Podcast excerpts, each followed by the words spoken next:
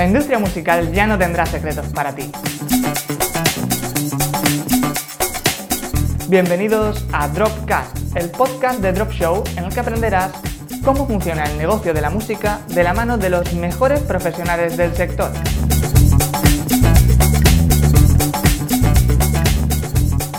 Hola, hola.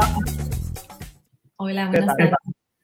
Bueno, pues nada, saludo un poquito a todos. Gracias por estar aquí eh, viendo el Dropcast, el podcast de Drop Show, en el que hoy vamos a entrevistar a Patricia Vara, CEO y directora de Alondra Music. Aquí presenta a Fran, encantado. Y bueno, vamos a ello. si quieres, puedes presentarte un poquitín, qué haces tú en Alondra, quién eres tú dentro de la música, cómo te ubicas y nos ubicas a todos. Perfecto, sí. Gracias, Fran. Eh, hola a todos y a todas. Yo soy Patricia, directora de Alondra Music y bueno, Alondra es una editorial de música independiente que lleva más de 30 años de trayectoria y bueno, mi labor es ser un poco la directora de esta orquesta. Eh, y bueno, la editorial hace muchas cosas, ¿no? Pero al final lo que hace una editorial es cuidar las canciones la editorial no es nada sin, esas canciones. Entonces, bueno, pues eh, como directora al final me encargo de, gestionar los varios departamentos que hay dentro de, Alondra, pero he hecho muchas cosas a lo largo de estos años que estaré encantada de contarte. Maravilloso. Una pregunta, porque está como el artista ¿no? que crea música, están las discográficas y las plataformas de streaming que se encargan de llevarla al usuario final. Vosotros en Alondra, eh, concretamente, os encargaréis como de que todo sea justo por dentro, ¿no? De que los derechos realmente de quien ha hecho cada cosa se distribuyan de manera correcta, ¿me equivoco? Bueno, eh, sí, nos encargamos en parte de que todo esté legalizado, pero sí que la editorial lo que se encarga es de, registrar esas canciones, de encargarse de que estén eh, correctamente registradas en la entidad de gestión que corresponda en cada país y por supuesto, cuando ya está todo organizado, lo que hacemos en Alondra es explotar esas canciones, ¿no? Porque si no, se quedarían en un cajón y, no se explotarían. Entonces, la idea de, la editorial es poder asegurarse que esas canciones están protegidas dentro de la propiedad intelectual y luego pues poder moverlas para que vuelen muy alto. Claro, explotarla quizá en una línea eh, transversal, ¿no? Porque eh, si no me equivoco, no vais tanto a distribuir en plataformas digitales como, por ejemplo, con este tema de las sincronizaciones, ¿no? Sí. ¿Cómo, ¿Cómo, funciona eso? Bueno, la explotación de las obras puede ser de distintas formas. También dentro de una editorial podemos eh, realizar contratos de coedición con otras editoriales para que esas canciones al final tengan una mayor repercusión y, y lleguen a más público, ¿no?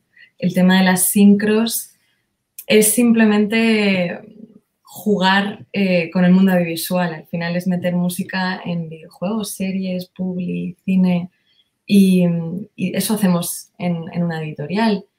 Entonces, bueno, mm, dentro de una canción hay distintos tipos de derechos. Está el derecho de máster y el derecho de autor. Y Alondra, pues al mover esas canciones e intentar buscar sincros, lo hace desde, desde los derechos de autor y, siempre respetando el derecho moral y bueno, estando muy en contacto con esas productoras y pasándoles la música para que la, escojan. Claro. ¿Y cómo funciona? Eh, ¿Os contactan a vosotros las empresas para eh, poder contar con esa música o tenéis canales de publicidad para conseguir ese tipo de contratos? ¿Cómo funciona esa parte del negocio? Hay veces que nos contactan, sobre todo en cine, porque un director puede tener una canción muy clara, ¿no? Porque al final la película para el director es, su niño o su niña. Entonces, pues eh, quieren algo muy específico, quieren y no van a salir de ahí.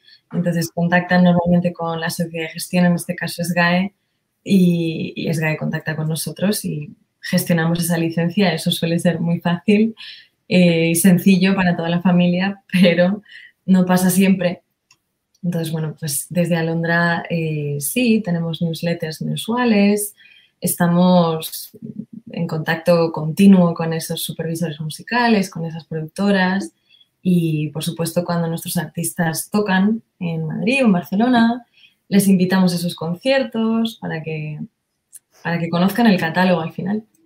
Claro, total. Oye, y está leyendo un poquito de, vuestra historia. Sois una empresa muy familiar, ¿no? Sí, un poco. ¿Cuántos sois, Don Alondra? Em, ahora mismo somos, eh, somos cuatro. Somos cuatro ahora mismo. Pero es verdad que la empresa la fundó mi madre, la fundó mi madre a finales de los 80.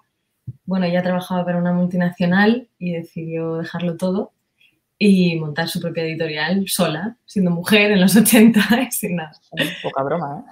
Poca broma, sí, sí. Y bueno, pues lo hizo bastante bien porque no le fue mal. Aquí estoy yo. Entonces, bueno, pues empezó representando catálogos internacionales aquí en España y en Portugal. Y era básicamente una labor meramente administrativa, ¿no? Donde se firmaban esos contratos de subedición y mm, Alondra lo que hacía era registrar todas esas canciones en SGAE, asegurarse que estaba todo correctamente pagado y mm, siguió firmando más contratos y más contratos y al final, eh, bueno, pues ella falleció, por desgracia, en los 90 y mi padre se hizo cargo de la empresa sin tener ni idea del mundo de la música, ni, de, no, no, había estudiado ADE ni Derecho y tomó las riendas y lo hizo de maravilla. y bueno, pues pequeña eh, aprendí a registrar canciones porque de adolescente pues mi padre me decía, ¿te aburres? Pues canciones. te vas a ganar la paga, ¿no? Exacto, sí, sí. Y parecía un trabajo súper aburrido porque, bueno, pues en aquella época, como si fuera hace 50 años, había que registrarlo todo a mano y tenías las declaraciones de obra en papel. Eh, era terrible, pero, pero era muy importante, ¿no? Ya no es así, ya va más rápido. Claro, sí. Hoy en día registramos todo a través de archivos CWR, que, son, que es un formato internacional. Está como todo... Entonces el papel te motivó tanto, ¿no? Que en 2013 la dijiste todo el día.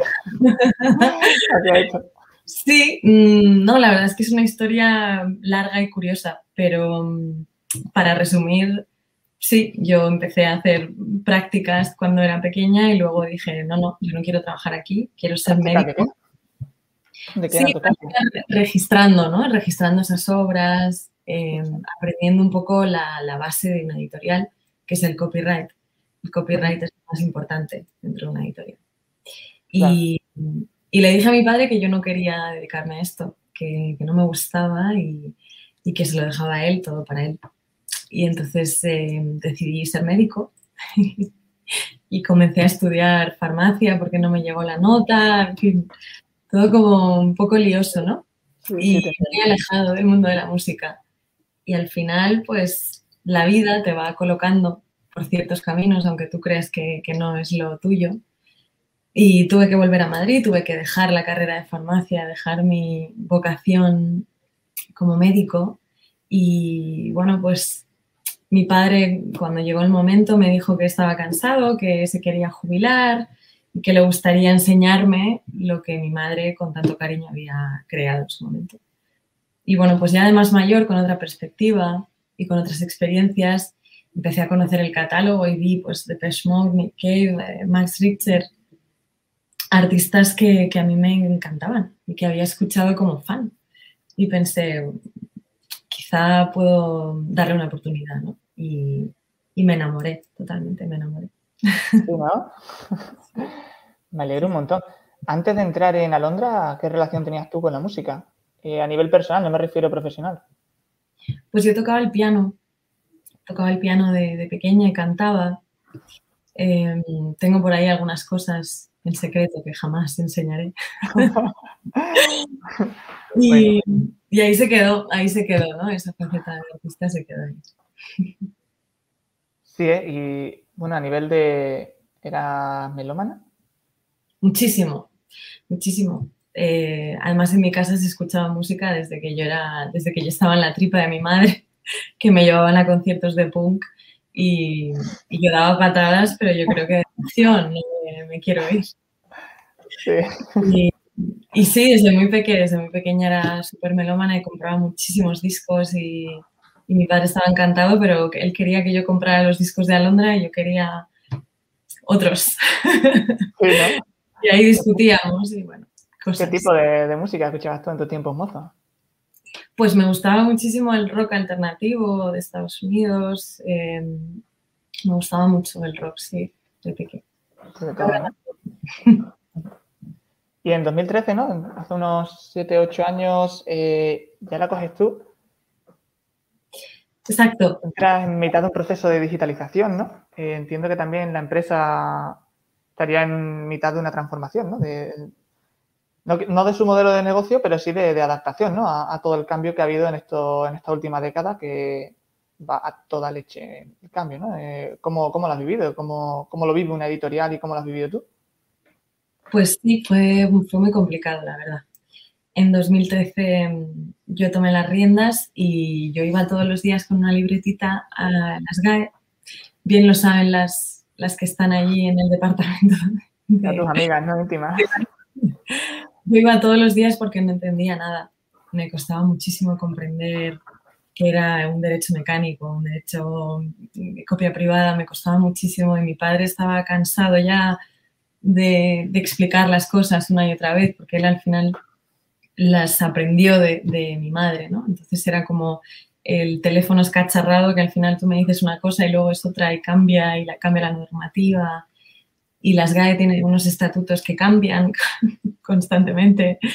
Entonces, bueno, pues yo fui con esa libretita todos los días a aprender y a preguntar un montón de cosas y por suerte me rodeé de, muchísimos amigos y amigas que me ayudaron y, preguntando y trabajando y equivocándome, pues, pues logré ponerlo un poco todo más o menos en orden, aunque a día de hoy sigo aprendiendo cosas y, dándome contra la pared con muchas cosas, ¿no? Porque la industria está en, un constante cambio. Y, bueno, sobre todo el, el, tema digital está cobrando muchísima importancia. Ya no se venden discos, ahora vuelven los vinilos. Es como que tenemos que estar todo el rato pendientes con los ojos muy abiertos hmm. para ver qué podemos ir haciendo para, salir del, del, bache. En cada momento. Es curioso, sí, porque eh, nosotros, por ejemplo, que nos dedicamos al marketing digital, eh, también nos pasa, ¿no? Es como eh, tú aprendes a ser cirujano, solo aprendes en la carrera y punto, ¿no? Y entonces si llevas 40 años siendo cirujano, eres una eminencia y, seguramente seas mejor que el que lleva 20, ¿no? Entonces eso es como un proceso más tradicional, ¿no? En todo lo que son las artes profesionales.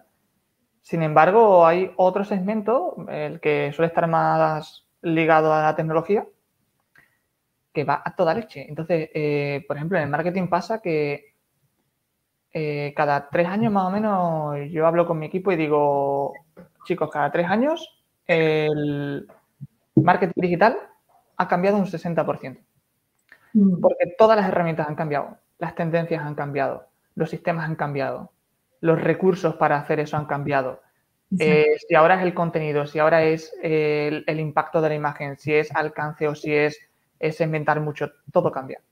Entonces, pero bueno, en cierta medida debe de ser para mejor, ¿no? Es decir, eh, ¿en qué porcentaje ha mejorado el tiempo que tú inviertes desde el papeleo hasta ahora con lo digital? Ha mejorado mucho, por supuesto. Antes, eh, antes tenías que hacerlo todo a papel, tenías que incluso ir a la Sociedad General de Autores y presentarlo allí con un montón de papeles así y te volvías loco, no, no tenías ese, esa facilidad de, ok, pues ahora voy a ver esta obra, si está registrada, voy a hackearla obviamente ha mejorado muchísimo, podría decir. Eh, la gestión es muy rápida. Pero bueno, eh, todavía hay que mejorar muchísimas cosas. Eh, y vamos, desde Alondra estamos abiertos y abiertas a, que nos presenten todo tipo de tecnología para, para, que el trabajo sea directo, ya no tengamos que trabajar nosotros tengamos a robots allí y que nos lo hagan todo y que luego los robots canten y compongan y ya nos jubilemos a los 40. Total, ojalá. Bueno, la parte artística es como la disyuntiva de los robots, ¿no? ¿Podrá, hacer, ¿Podrá crear un robot canciones? No lo sé. ¿Qué dirá el público si no sabe que son robots cuando quien las crea? Es una historia. Eh, ¿Qué te voy a decir? Eh, ¿Quieres hacer un poquito de promo? en el buen sentido. Es decir, ¿qué servicios dais desde Alondra y si eh, un artista, por ejemplo, estuviese interesado en trabajar con vosotros o en que sus derechos y su copyright estén en el sitio correcto, ¿cómo trabajáis o, qué le diríais? Claro. Pues, hola, artista. no, bueno, eh, en Alondra tenemos una filosofía muy marcada y es que no firmamos un género musical en concreto. No somos una editorial indie, ni pop, ni rock. Tenemos además una variedad muy variopinta. Tenemos ahora mismo en el roster nacional unos 20 artistas, tenemos a 20 artistas. Y algo positivo que creemos que, que, que podemos ofrecer desde Alondra es que no queremos competencia dentro del roster, ¿no? Podemos tener dos o tres artistas que hagan un mismo género, pero que dentro de ese género, bueno, pues dentro del indie, que es un género muy amplio, anda que no hay vertientes totalmente distintas, nada que ver la una con la otra, ¿no? Entonces sí que nos gusta mimar al artista de esa forma, ¿no? Pues bueno, firmas con nosotros, primero porque nos tiene que, levantar aquí todos los pelos del cuerpo y, que nos gusta tener una relación muy, muy cercana con esos artistas, que entiendan que esto es un equipo, eh, que nosotros somos parte de su proyecto y que les vamos a ayudar a crecer y para nada les vamos a atar así y les vamos a meter en un cajón, sino que la idea es hacer un equipo, hacer, ser una familia y, y poder encontrar todos los partners posibles para que el proyecto crezca y salga adelante, ¿no? Desde Alondra, pues, obviamente nos encargamos de todos los temas administrativos y legales que creemos que los artistas odian hacer porque es algo muy aburrido, como ya he dicho anteriormente, y, y, que no es su trabajo. El trabajo del artista es crear, del autor o de la autora es crear esas canciones. Entonces, se tienen que dedicar a eso y a Alondra les puede, podemos delegar y hacer ese trabajo administrativo y, por supuesto, somos una editorial muy centrada en las sincros, en, el audiovisual, porque creemos que es algo muy importante ahora mismo con todas las plataformas online que existen. Se están creando tantísimas producciones que, hace falta música. Entonces, tenemos el, foco ahí y, bueno, también que somos una editorial que trabaja con, con otras editoriales internacionales. Entonces, si firmas con Alondra, pues puedes tener un, representante, un editor en Australia, en Nueva Zelanda, en Estados Unidos, Canadá, y eso permite que al final las canciones lleguen a más sitios ¿no? y a más oídos. Buenísimo. Además que, bueno, estaba viendo ahí que estoy trabajando con Black Mirror, con Netflix, ¿no? Eh, había hecho unas sincros que, bueno, no son potentes, ¿no? ¿Cómo está viendo eso? ¿Cómo lo habéis cerrado y ¿Y qué tal? No sé si me quieres contar algo de eso. Yo me estaba viendo ahí los clips y demás y muy chulo, ¿no? Qué bien, gracias. Es una serie muy guay, Black Mirror, de verdad. Black Mirror es de mis series favoritas, sin ninguna duda, y es un poco desagradable y esclarecedora, ¿no? Eh, un poco terrorífica, pero una obra maestra y no sé. Sí, yo a veces tengo miedo de que mi vida se convierta en un capítulo de Black Mirror. creo, que, eso todos tenemos que tener un poquito de, miedo y, poco a poco va en esa tendencia, ¿no? Yo, estoy ahora quitándome las redes sociales. Personalmente no, estoy quitando solo me dejo LinkedIn, que, se me mola, pero es cuestión de trabajo, pero... Te animo, te animo a que lo hagas. Sí, las redes sociales no hacen más que quitar mucha energía y aportar poca. Pero, sí, pues bueno, el tema de las sincros depende, ¿no? Cada una, no sé si lo habrás visto en la web, pero mm, la sincro de Black Mirror no la, no la cerramos desde Alondra. Nosotros, aparte de ser todo lo que ya he comentado antes, somos una, editorial que representa catálogos internacionales, ¿no? Eso que hacía mi madre en los comienzos, lo seguimos haciendo ahora. Entonces, eh, nosotros representamos un catálogo de Reino Unido que se llama Mute Song y entonces dentro de ese catálogo ellos pues, tienen a Max Richter como autor. Y bueno, pues en este caso la productora Netflix eh, quiso que Max Richter compusiera toda la banda sonora de ese capítulo que se llama Nose Die. Entonces, en este caso fue, fue el cliente ¿no? quien acudió a, nuestro cliente de Reino Unido, Mute, y, pidieron que Max compusiera la música porque Max es un autor reconocido ya. Y entonces ¿La compone directamente para el tema o, hay veces también que eligen un tema y dicen, oye, yo quiero este tema? Claro, por supuesto, se, dan ambos casos, pero en este de Max Richter pues fue que ellos querían música original, que, que no existiera, y bueno, pues le plantearon las escenas, le, enseñaron el capítulo a Max y él pues, compuso esa música, ¿no? Que luego entra dentro de un disco que, que sacaron. y, bueno, pues Alondra en este caso, ¿el trabajo cuál es? Pues es registrar esa música en las GAE, en este caso, mm, presentar estos cue sheets, que bueno, los cue sheets son unos documentos que parece como muy complicado todo y que tiene un nombre mm, muy raro, pero al final el QSheet es un PDF o un Word donde se especifican los, datos que hay en, una producción, sea de, ficción o de, cualquier serie. Entonces, bueno, pues un QSheet es, ok, aquí en este capítulo existieron estas canciones, estos son los editores, estos son los autores, y presentas eso en las GAE y así te aseguras de que esa música va a recaudar esos derechos. Interesante.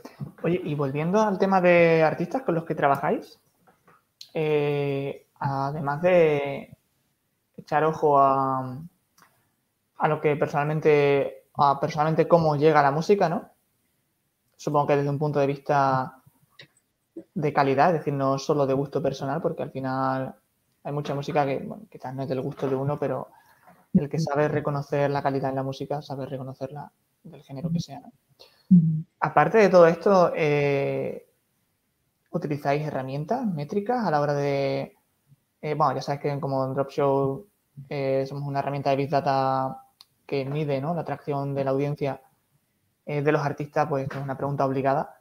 ¿Utilizáis este tipo de, herramientas, ya sean Dropshow o similares, hay más? Eh, ¿Os fijáis en las métricas a la hora de, contratar o de cerrar un acuerdo con un artista? ¿Está creciendo mucho? ¿No está creciendo? ¿Dónde están ubicados sus seguidores? ¿Son seguidores reales? ¿Son activos? ¿Está entrando en playlists? ¿Ha firmado otros contratos potentes? Todo este tipo de cosas, ¿cómo las trabajáis? No utilizamos ninguna herramienta, la verdad. No trabajamos con ninguna es muy interesante lo que, lo que hacéis en Dropshop, por cierto. Pero mm, no trabajamos con ninguna, sí que valoramos mm, la internalización de, esos artistas, ¿no? Bueno, pues que canten en español, en inglés, eh, de repente canten en portugués, que ya tienes ahí el territorio de Brasil cubierto. Sí que nos parece muy importante eso. Y por supuesto, si hay un equipo de management detrás, también eso es algo a tener en cuenta. Un artista con un manager, pues ya tienes medio camino hecho, porque ya no tienes que ser tú la editora, la amiga, la psicóloga, la manager, etcétera. Em, entonces, bueno, pues que tenga un manager y por supuesto que, esté dispuesto a, trabajar, ¿no? Un artista que, que, diga, ok, pues bueno, no tengo un management ni un sello, pero estoy dispuesto dispuesta a hacer todo lo que me propongan muy importante para Alondra. Y por supuesto, pues los streams en plataformas, ¿no? Claro que nos fijamos. Claro. Claro, o sea, a, nivel general lo hacéis, pero quizá no al detalle. Después de la REU te paso una beta, ¿vale? De una aplicación que vamos a sacar en breve, en un mes más o menos la sacamos pública. Ahora mismo tenemos una beta cerrada, pero te paso una, eh, un, un, usuario, ¿vale? Para que lo vayas testeando. Genial, gracias. Y bueno, te cobro a nivel de feedback, ¿vale? Necesito que me digas, esto está mal, esto está bien. Maravilla. Yo doy feedback encantada. Muy bien. ¿Qué te iba a decir? Eh, ¿Cómo ves el futuro de Alondra? Eh, ese roadmap. Eh, tenéis un montón de artistas, ¿no? ¿Cuántos tenéis ahora mismo? Bueno, tenemos en el roster propio, como he dicho, ahora mismo tenemos 20. 20 y en, en subedición tenemos más de 20.000 canciones. Entonces, el otro día revisamos casi 30.000 canciones, ¿no? Entonces, em, no te sé decir cuántos artistas porque son muchísimos. Joder, total, ¿eh? ves? Y bueno, a nivel de futuro, ¿cómo, lo veis? Es decir, ¿vuestra idea es manteneros así, seguir trabajando en vuestra línea tenéis algún tipo de plan distinto, pues quizás de crecer mucho más o abriros a otros campos, otros modelos de negocio. ¿Cómo, ¿Qué habéis pensado? Pues en plena pandemia nos, nos pusimos a pensar em, y, no nos hundimos. Porque. buena. no es poco. No es poco, sí. La pandemia ha destrozado muchas vidas y, y ha hecho también que, que, le demos una vuelta a todo, ¿no? Y que salgamos de esa zona de confort en la que, que quizá nos encontrábamos sin saberlo. Y el futuro que yo veo para Londra es muy audiovisual. Es un futuro muy centrado en la sincro. Queremos ser la, editorial de referencia de las sincros sobre, en España.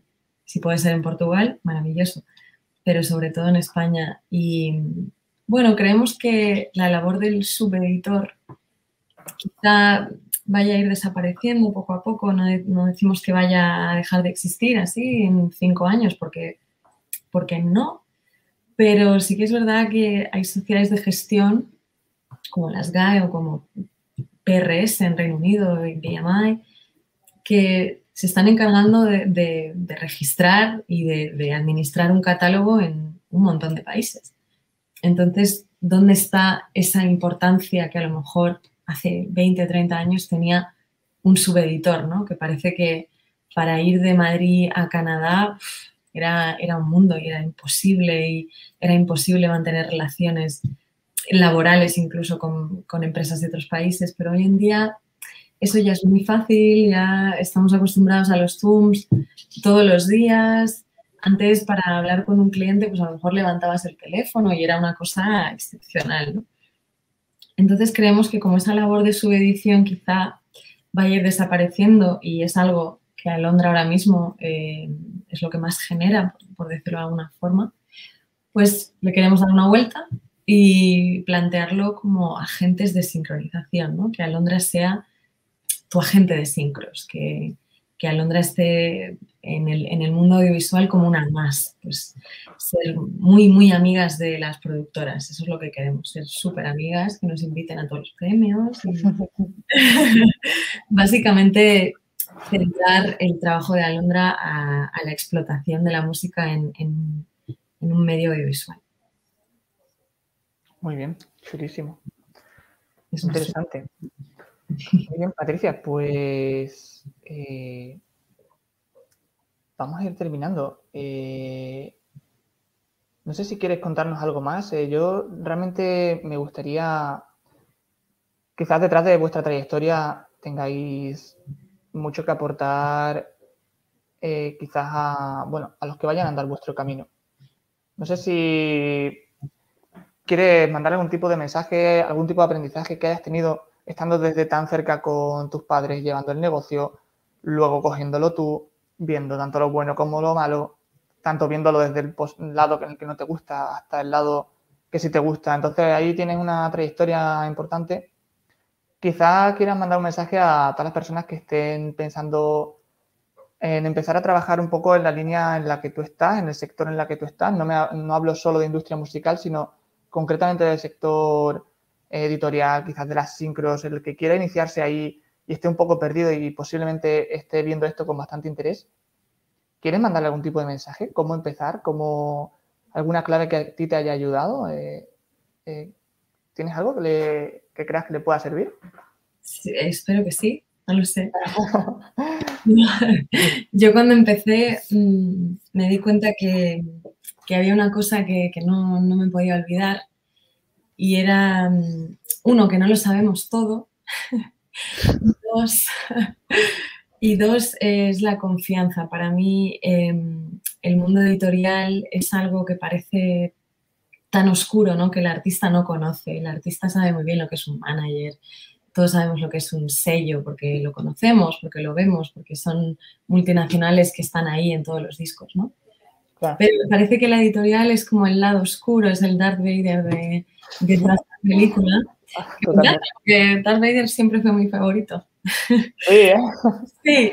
Ay, ay. Entonces, bueno, mmm, al ser el lado oscuro, para mí es muy importante que, si alguien quiere emprender en el mundo de las editoriales de música, en el mundo de las sincros, trabajé desde la confianza, desde la transparencia absoluta, desde el amor incondicional hacia las canciones. Creo que el trabajo de un editor eh, es conocer su catálogo como si lo hubiese compuesto él o ella misma. Es súper importante que las canciones sean las protagonistas y que jamás, jamás nos olvidemos de eso, porque al final puede haber dinero, puede haber un montón de factores que estén ahí involucrados, pero la música es lo más importante. Una editorial no es nada sin esas canciones y sin esos autores y autoras. Entonces, para mí, el, no creernos que lo sabemos todo, eh, estudiar, ahora mismo, hoy en día, hay bastantes opciones, bastantes plataformas online que están formando dentro de la industria musical. Yo estoy de profe en algunas de ellas y, por suerte. Y es, es fácil ahora, ¿no? Es más fácil. Cuando yo empecé era más complicado y tenías que ir a todas las convenciones y tenías que, ir y, tirar de la piscina pues eh, sin, nada, sin flotador, sin bañador, ahí un poco al desnudo, ¿no? Entonces sí que recomiendo estudiar, preguntar y jamás olvidarse las canciones, que sin ellas mm, pues no somos nada, ¿no? Y respecto al terreno de las sincros, me parece que hay que meterle muchísimo mimo a las cosas, ¿no? Y utilizar la empatía universal con esos productores y entender que ellos están recibiendo millones de canciones cada día.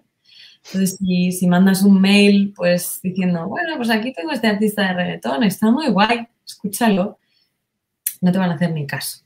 Entonces, tienes que utilizar esa inteligencia emocional. Creo que al menos a mí me ha servido muchísimo trabajar en la inteligencia emocional para aplicarla al negocio, ¿no? Me parece que, que trabajamos con emociones. Eh, las canciones no, no existirían si no hubiese una emoción antes.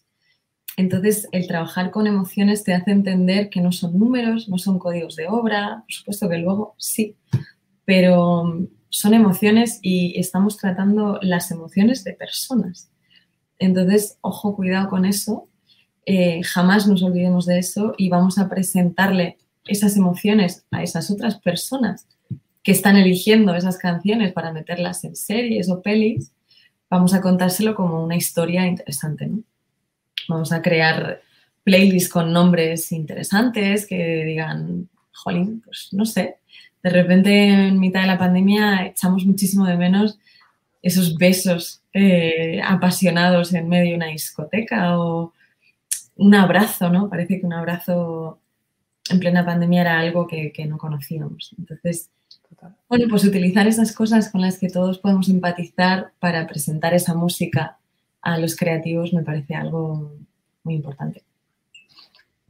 Maravilloso. Sí, sí, sí. Y además algo que se pierde un poco en el ecosistema empresarial y que choca mucho cuando el ecosistema empresarial trabaja con arte. Las artes son emociones, ¿no? Y yo he estado quizás un poco en, ambos sectores, ¿no? Bueno, el de la música desde hace ocho años y los últimos años también entrando marketing digital fuera de la música, ¿no? Con otro tipo de empresas. Te das cuenta de eso, de que al final son todo relaciones, son todo emociones. Tú quieres ordenarlo todo muy bien en, tu roadmap, quieres tener tu plan perfecto, racional, pero la realidad es que al final las cosas salen de las emociones. Es decir, de las relaciones, de, de, tú te sientas con alguien y por algún motivo te sientes muy bien. Y entonces quieres volver a sentarte con él. Eso entonces, Y en la música el doble. La música el doble o el triple. Entonces, me parece un buen consejo. Me parece un buen consejo y, y bueno, lo cogemos y lo apuntamos. Gracias. Pues Patricia, la verdad que interesantísimo. Además, el tema de las editoriales yo es donde más pegado he estado de quizás los tres sectores dentro de la industria, ¿no? El directo y la distribución digital con las discográficas y la otra parte del tema del copyright, los derechos, royalties y demás. Así que he aprendido muchísimo. Yo espero que los que nos estén viendo y los que nos vayan a ver en el podcast que iremos subiendo a las plataformas, eh, realmente también lo, sepan apreciar y, y les hayamos aportado bastante. Y yo personalmente, en mi nombre y bueno, el de Drop Show, te agradezco un montón que hayas estado aquí con nosotros, que ha sido súper agradable, que nos has un montón de cosas chulísimas. a vosotros. Encantada, encantada de estar aquí y poder charlar. Una pena que no estemos en persona y nos podemos eh, tomar algo, un gin tonic falso, esta con limón y hielo que, que siento. un gin tonic verdadero. también, también. Como las entrevistas estas de Quintero, que, eran maravillosas. Pues, de ahí sale lo bueno, bien puro. Exacto, de ahí salen las relaciones de subedición, también te diré. Total. Mi madre siempre dice, mi, mi abuelo era empresario y dice, antes los negocios se hacían en la barra. Por eso tu abuelo de salud no fue muy bien. Entonces, Así Los negocios se cierran en, todos los festivales, en las fiestas de después. Ya ves. Muy bien, pues nada, espero que algún día nos conozcamos en persona, ¿vale? Y nada, espero que también que nos veamos prontito y, y bueno, pues aquí nos despedimos. Muy bien, muchas gracias, Fran. Y hasta aquí el episodio de hoy. Antes de despedirme, te recuerdo que tienes más contenido para aprender sobre la industria musical en nuestro blog. Y no te olvides de visitar nuestra web, drop.show, donde podrás descargar herramientas útiles que hacen más fácil el trabajo de los profesionales del sector de la música. Por supuesto, síguenos en redes sociales para no perderte nada. Muchas gracias por estar aquí y nos volvemos a encontrar la semana que viene. Hasta entonces, un saludo.